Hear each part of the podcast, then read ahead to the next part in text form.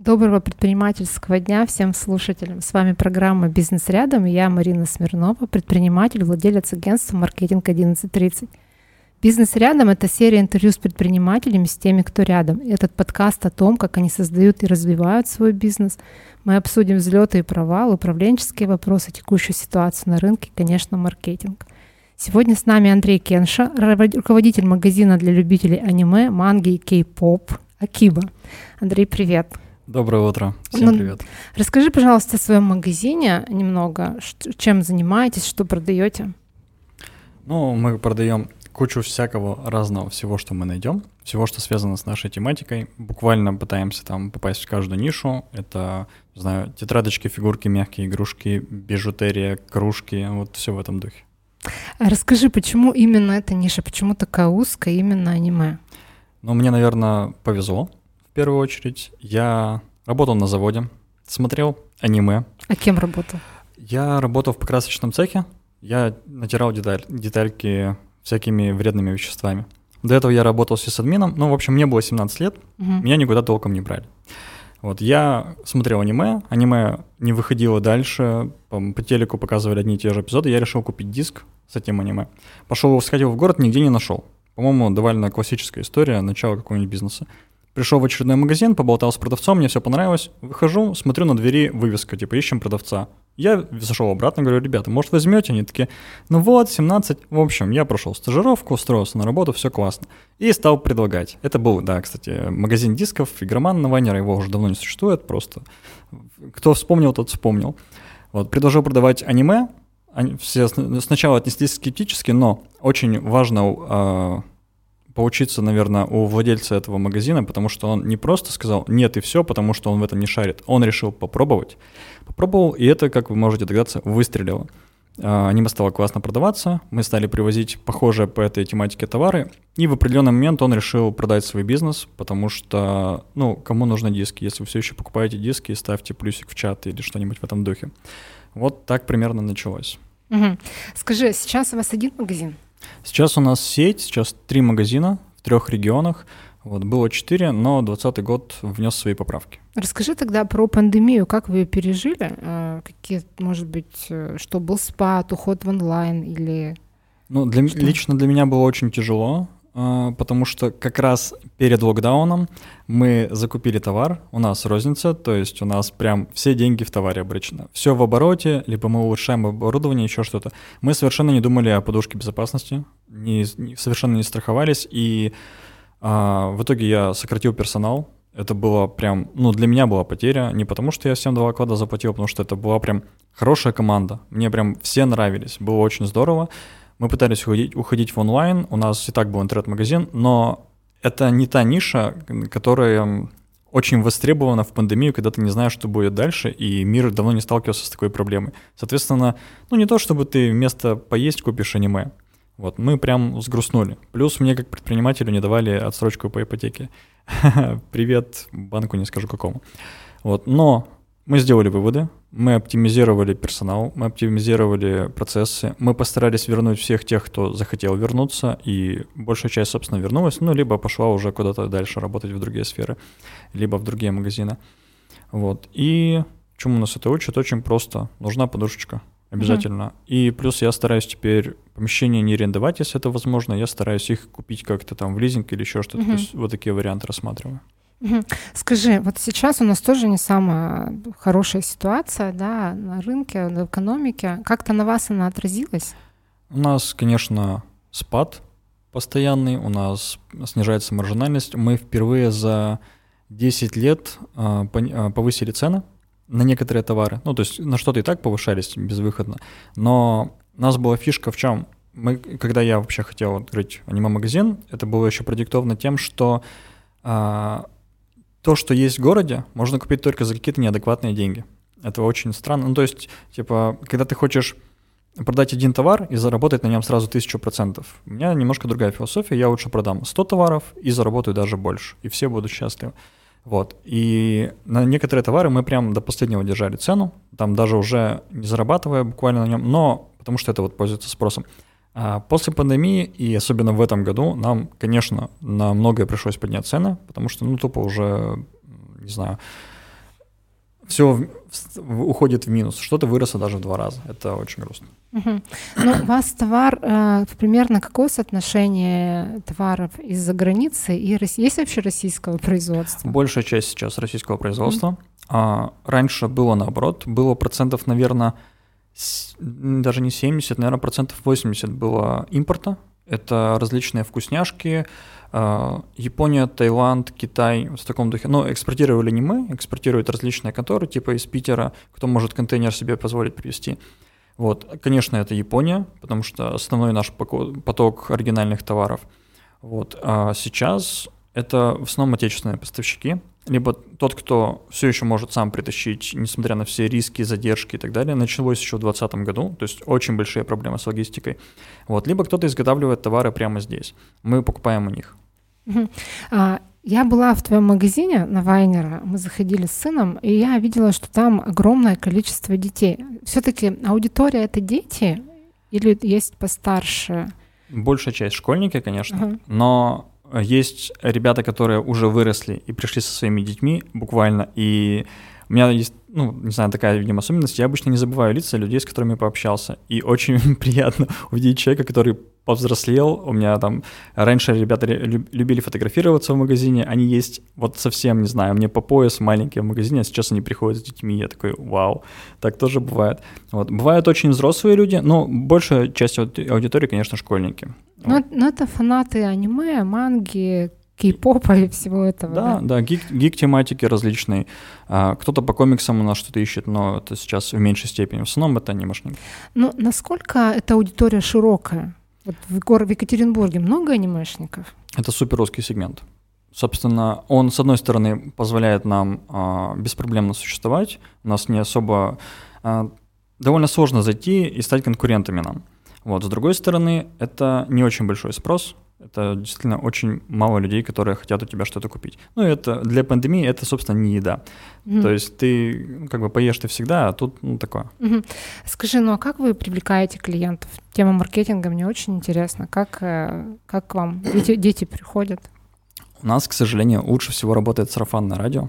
Вот мы что только не пробовали. Раньше это был ВКонтакт, до того, как Таргет стал мейнстримом. А, в принципе, работал неплохо. В последние годы вообще совершенно бесполезно, потому что бить по площадям ВКонтакте, ну, выхлопа никакого не будет. Хочешь выкинуть деньги, иди делай рекламу ВКонтакте. Это в нашем сегменте, сегменте по крайней мере.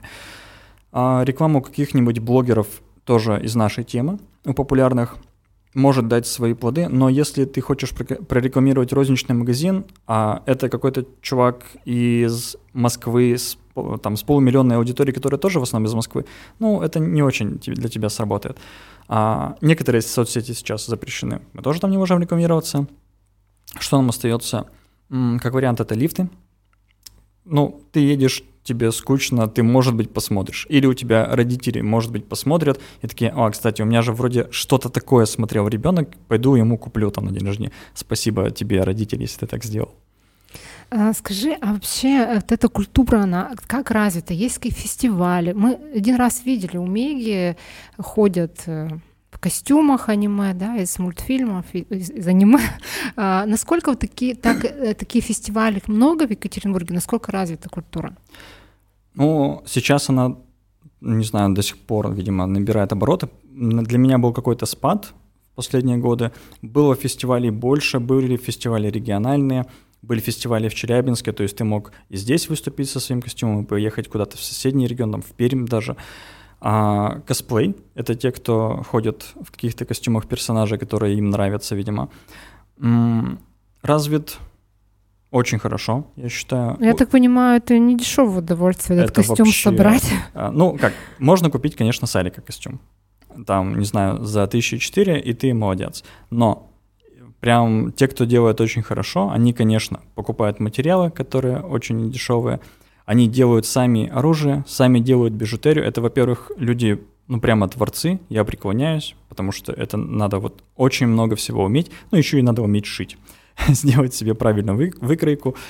И кроме того, что ты сделал классный костюм, ты должен еще выйти на сцену и показать свое актерское мастерство. Потому что если ты просто вышел как на подиум, показал, вот смотрите, я одет, это не то, ребята. Вы должны отыграть персонажа, вы должны вжиться в его образ.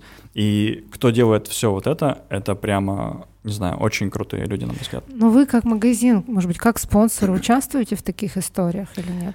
Мы раньше участвовали, раньше мы ездили на кучу фестивалей, в том числе просто их поддержать. Это не история про выгоду, чего не знают, наверное, фестивали, потому что а, у многих фестивалей ты приезжаешь, арендуешь стол, сейчас, сейчас не знаю, сколько стоит, раньше это было там 700 рублей за стол, и получалось так, что день фестиваля аренды стоит как месяц аренды розничного магазина. Ребята, кроме того, что я купил товар не за рубль, а продал за 100, есть еще куча накладных расходов. Доехать и так далее. И плюс, чего мало кто понимает, вот ребенок пришел на фестиваль. Допустим, у него есть 1000 рублей. Он, допустим, дошел даже пешком и не поедет обратно на каком-то транспорте. Но, кроме того, что ему нужно из кучи конкурентов выбрать, у кого купить, он еще, возможно, хочет поесть, потому что фестиваль часто идет не пару часов, а весь день. Ну, в общем, сложно что-то наторговать на фестивале, но у нас была такая тема. А, однажды я предложил делать ярмарки. То есть это тоже как на фестивале, но вход бесплатный. Мы ездили по всей стране, посетили кучу городов. А, ты приезжаешь, арендуешь помещение дешевле, чем этот самый фестиваль, сам нагоняешь аудиторию. Сейчас это довольно сложно стало делать. Раньше был такая, а, такой бот, ВК-бот, по-моему, так и назывался ВКонтакте. Очень удобно. Ты просто берешь встречу, приглашаешь на нее людей. А, люди приходят, может, могут просто посмотреть, могут что-то купить, все по желанию. Для детей это кайфово было тем, что они могут познакомиться с единомышленниками, увидеть, что их много. Все такие позитивные, разговорчивые, классные, было очень интересно. Ну и часто, конечно, приходили с родителями. Потом мы понемножку эту тему свернули, а, ну, уже не вывозили, но это дало нам понимание, по крайней мере, в каких городах мы можем открываться, где mm-hmm. больше всего людей к нам приходило. И это гораздо на, на этом, в принципе, можно заработать. Не с первого приезда, конечно, там бывает так, что раза три, три ты приезжаешь, люди просто о тебе узнают. То есть ты не окупаешь, ну, не отбиваешь расходы, которые потратил. Расходы, которые потратил.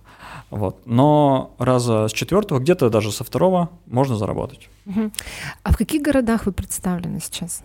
Сейчас это Пермь, Челябинск, Екатеринбург. Угу. Скажи, ну вот где э, аниме-культура больше развита? Можешь так сравнить города между собой? Но, по крайней мере, спрос выше в ЕКБ и Челябинске. Вот. Mm. В Перми поменьше. Было очень хорошо, у нас был магазин в Красноярске, там, на удивление, было много людей, и несмотря на то, что там нет метро, собственно, у нас есть такой фактор, как метро. Метро очень помогает людям до нас добраться. То есть в Челябинске сложнее до нас доехать, соответственно, в Перми вообще сложно, ну и в Красноярске тоже. Вот есть метро, есть, значит, спрос. Угу.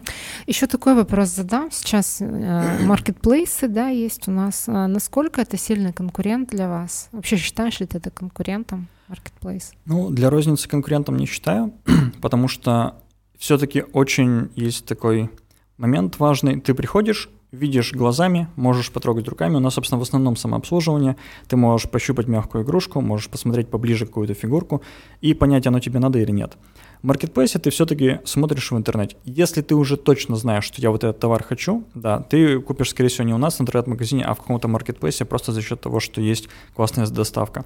Мы недавно пользовались э, Озон Рокетом, было очень удобно, очень дешево, людям всем нравилось. Они его закрыли эту доставку, очень жаль. Хорошо. А, давай немножко поговорим про тебя. А, у тебя был опыт работы в найме. Да, да. Давно, давно, правда, и свой бизнес. А, плюсы и минусы. Нет такого желания все свернуть и уйти куда-нибудь на работу? Я думаю, это выбор, конечно, осознанный для меня. У меня были как классные кейсы работы, то есть я много, много что попробовал, успел, где-то были компании очень хорошие, с классным коллективом, с отличным руководителем, где-то были компании с руководителем самодуром. И, наверное, вторые меня больше подтолкнули к своему бизнесу. Но я не люблю такое выражение, как «работать на себя», потому что, ребята, рабство отменили. Соответственно, вы работаете, ну, не знаю, например, чтобы поесть и какие-то свои потребности удовлетворить. Неважно, вы работаете в, в чьей-то компании или в своей. А свой бизнес — это, наверное, про то, чтобы брать на себя риски, и, собственно, вот пандемия нам показывает, да, что если ты все-таки наемный сотрудник у нормального работодателя, понятно, что так не у всех, а, там при сокращении ты как бы имеешь некую страховку для себя. Ты не просто оказался на улице без всего. Мне это показало, что вот классный я бизнесмен, а, кто-нибудь подайте на картошку. Благо такого больше не будет. А, если ты в бизнесе, нужно стараться диверсифицировать, как мне кажется, складывать в разные корзинки все, весь свой урожай. Вот. Как-то так. Угу. А сколько у тебя человек в команде работает? Сейчас около 15 человек. Около, потому что сейчас еще набираем. А, наконец-то берем человека, который будет ответственен чисто за рекламу. Вот. Угу. Скажи, может быть, какие-то у тебя есть секреты, как удержать коллектив, мотивировать его? Какие-то интересные принципы? А, секрет у нас, наверное, в атмосфере. Собственно, зачем люди к нам вообще приходят? Многие хотят просто работать в этой сфере. А, кого-то привлекают условия. У меня, например, нет штрафов вообще никаких. У нас понятно, что в магазинах воруют, а, товар может быть разбит, просто испортится, что-то выходит на списание. Штрафов нет. Мы стараемся через позитивную мотивацию только работать. Ты поработал, ты молодец.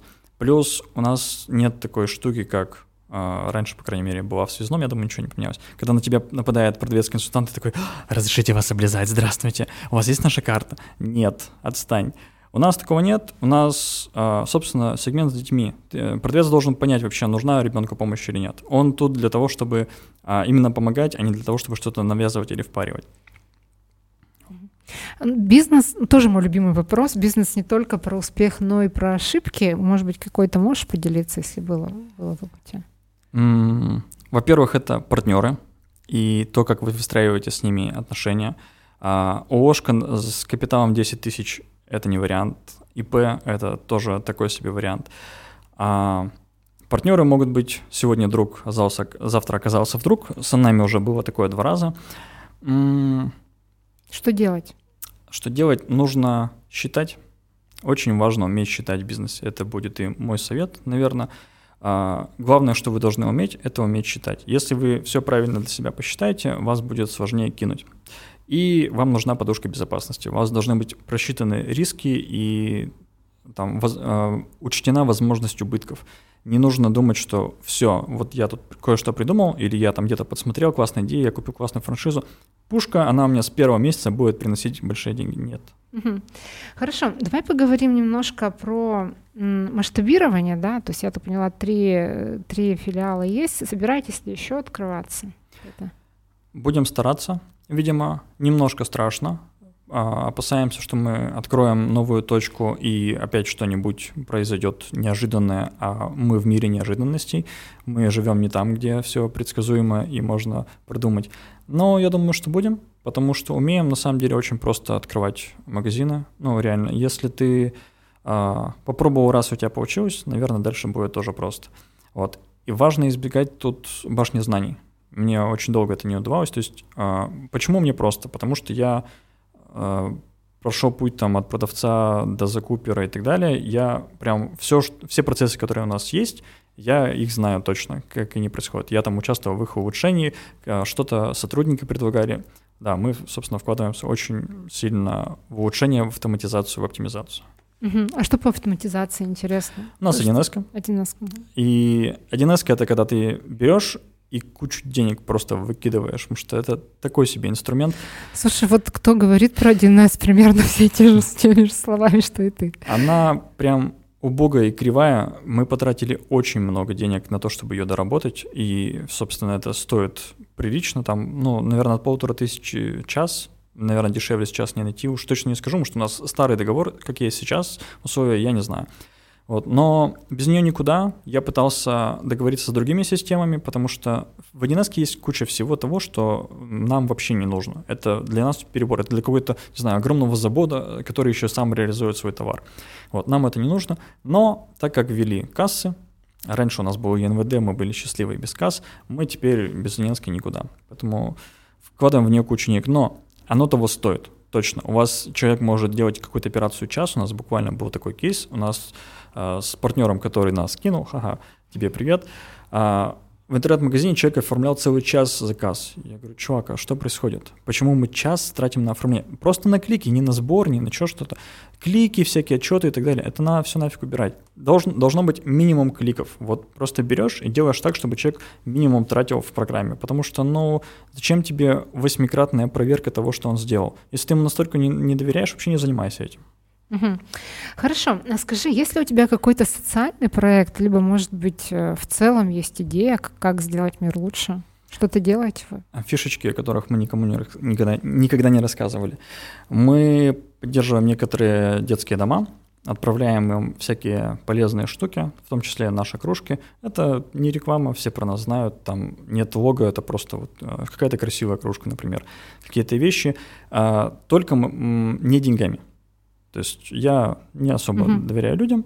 А, поддерживаем организации, которые направлены на детей. А вот как-то сам по себе, это не от магазина. Я доначу котикам. Можно рекламу приюта? Да, конечно. Приют Клякса для травмированных животных. У них есть две группы. В одной жесть, ее не смотрите, во второй они раздают котикам. Угу прекрасные люди, я не знаю, какой нужно выдержкой обладать. Я просто подписался, и ежемесячно им уходит донат. Я думаю, что это лучшее, что мы можем сделать. Там, не знаю, подпишитесь, там хотя бы 10 рублей. Это классные ребята, делают прекрасное дело. Ну, слушай, отлично. Почему именно котики, а не собаки? Ну, собаки тоже, просто у них в основном как-то кошаки попадают. Угу. Вот я люблю и тех, и других. Угу. Скажи, пожалуйста, вот э, чувствуешь ли м, ты выгорание? Бывают ли такие периоды, когда ничего не хочется, все надоело, и как ты с ними справляешься? Бывает, и думаю, приходит каждому рано или поздно. Не каждый это отмечает. А, многие все еще считают, что терпение и труд все перетрут. До какого-то момента да, но давайте избегать инфарктов и жить подольше, обращаться к психологам. Я бы э, советовал психотерапевта, потому что я сам выучился на психолога, я знаю, как там учат и чему и кто получает дипломы. Вот. Если у человека есть магистратура или есть медицинское образование, это здорово.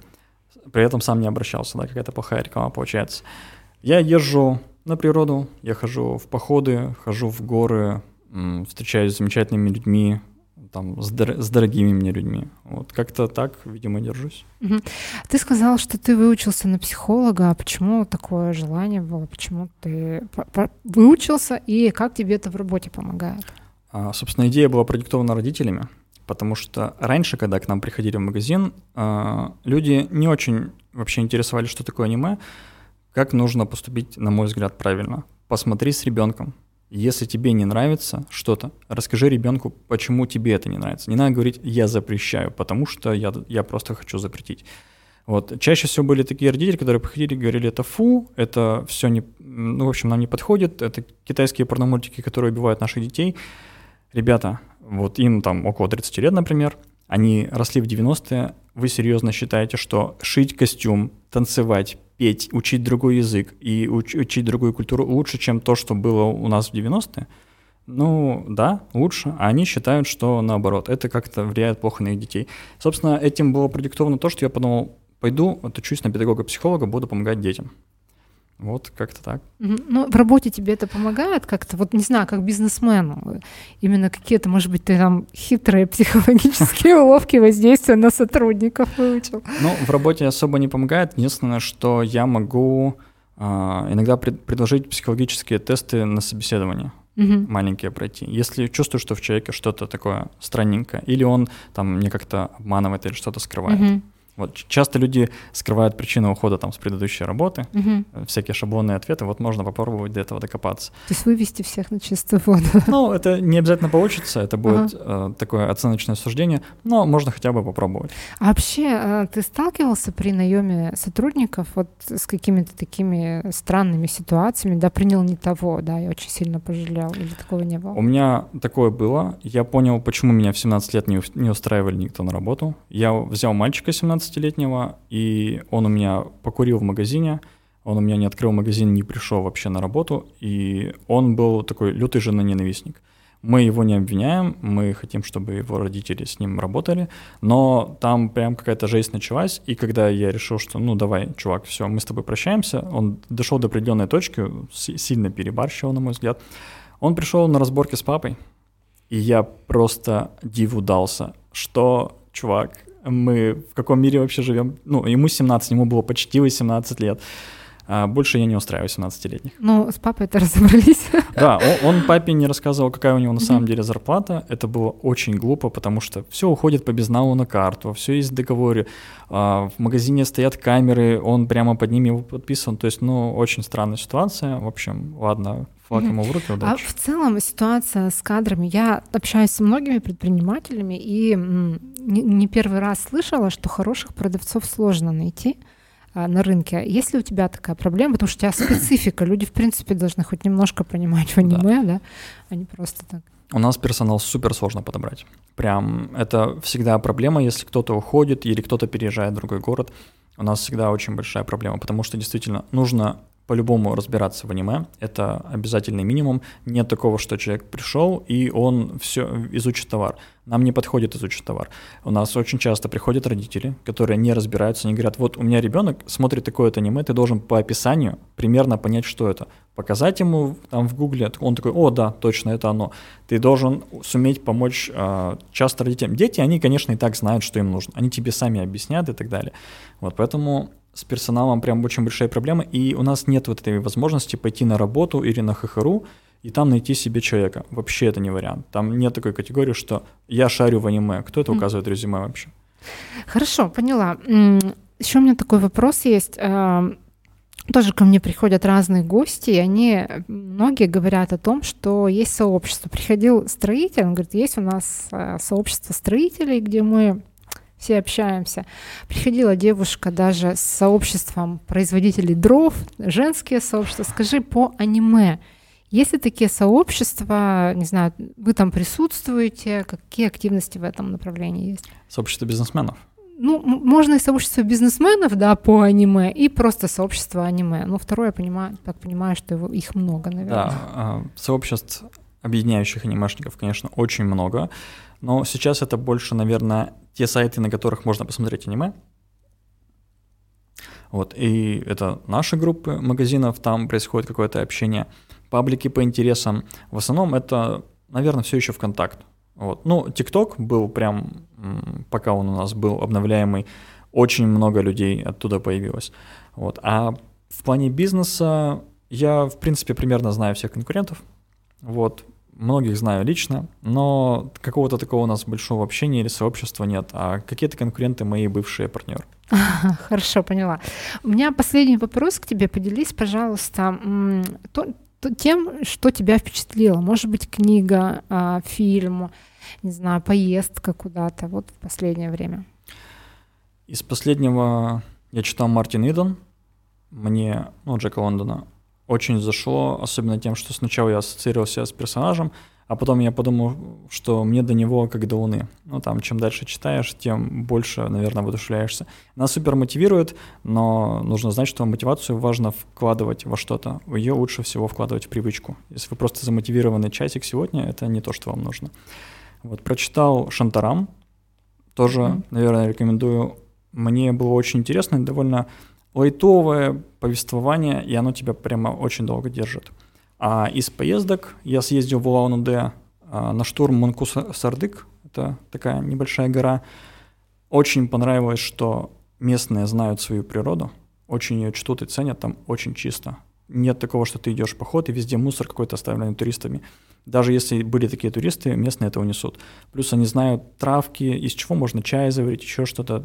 Все места знают. Очень здорово, очень приятные люди тебя окружают. Там, не знаю, всем рекомендую походы. Классная тема. Угу. У меня в конце для всех гостей Блиц это короткие вопросы, короткие ответы. Сова или жаворонок? Сова. Любимое место в Екатеринбурге? Плотинка. Храм или сквер?